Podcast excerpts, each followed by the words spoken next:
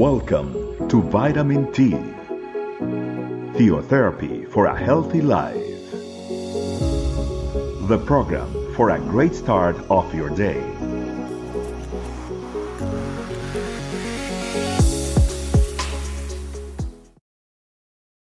Hello, family. Welcome to Vitamin T. It is a pleasure to be here with you all. Today, family, I'd like to share a topic that's called What is My Worth? And for this, I'd like us to start off with a passage that comes from John chapter 3, verse 16. For God so loved the world that he gave his one and only Son, that whoever believes in him shall not perish, but have eternal life. Today, family, we've been reminded about the importance of who we are and the value that we have for us as children of God. A lot of times we face situations in our lives where we question who we are we question our value. We question our worth. Are we good enough? Have we done enough in life? Am I somebody that's really making a difference in this world? Truly, the question is, family, what is the value? And where does that come from? And this is the answer, family. The answer is very simple, and it is somebody that has given up his life for you, for us, for each of us. And that in itself, it's remarkable. It's a great, it's one of the greatest statements. It's one of the greatest facts for you to know that your life is worthwhile, that your life is highly valued, that you are somebody that is special having someone dying for you because you are special is quite remarkable. It's telling us that your life is important, that you are somebody that is highly treasured. And we are as children of God. Jesus gave his whole life.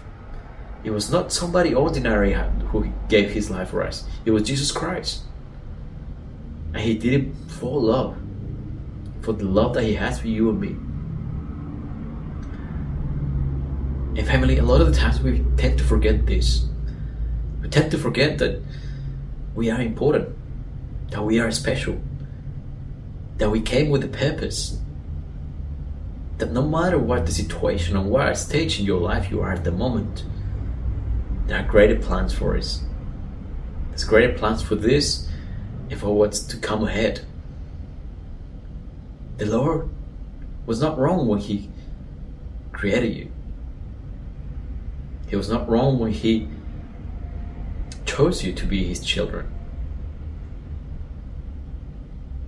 He knows you by your name. He knows who you are. He knows the roots of your beginnings. He knows your ending. He knows absolutely everything about us. And what a better way to know that, uh, to understand that we are treasured by our Lord, that we are loved and not any love, it's an unconditional, genuine love. So, family, when Jesus came to die for us, he was thinking about you individually as well. He was thinking about your life. He was thinking about giving you an opportunity to get to know you, to get to know Him. He was thinking about that is because He had a purpose for your life. He truly wants to glorify Himself in your life through everything that you do in your family, in your job, in your studies, in the outside world. And that's very impactful, for family, because it's telling us that we are living with a purpose. We are living for somebody that truly cares for us. But more importantly, that that love that he gave us at the cross it was not wasted it is because he knows that you're special he's got a, and you have a potential he's not looking at your mistakes he's not looking at your past He's not looking at anything that you have done wrong. He's not here to judge. He's here to maximize your potential. He's here to tell you you're capable, you're able. And I will make you capable, he says.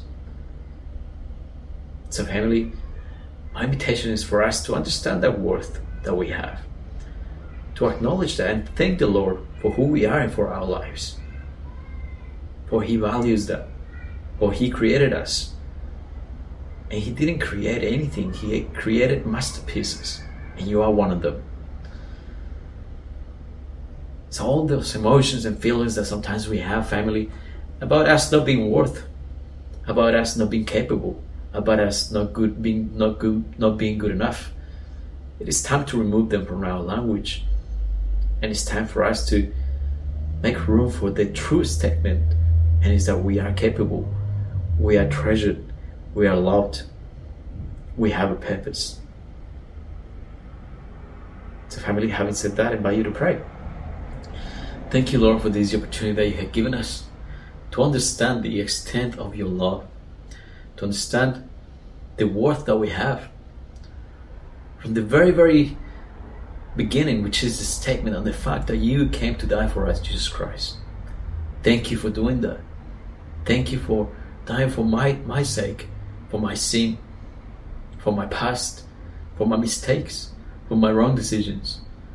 Thank you for, for giving me the opportunity to get to know you. Thank you, Lord, because you gave your only Son, your beloved Son, to die for us at the cross. Because you loved us. Because you wanted us to have a purpose.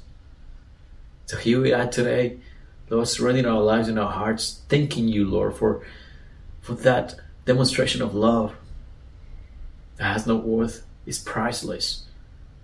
Because it's, it's unlimited, it's, it's priceless. And thank you because we've seen it in our lives. So thank you for everything, Lord. I pray that you touch every heart that is listening to this message, reminding them, Holy Spirit, about their worth. For they are your children. And as your children, we are the children of a king, the King of Kings. Thank you, Lord. Thank you for staying with us, for showing us your love in every in every area of our lives I pray that you bless every heart that is listening to this message. In the name of Jesus, we pray. Amen.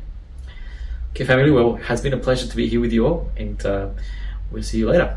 Bye bye. Thanks for joining us. Remember, the vitamin T can be found in audio, video, and written versions in our website, estecamino.com. We'll be waiting for you tomorrow for your daily vitamin T. Theotherapy for a healthy life.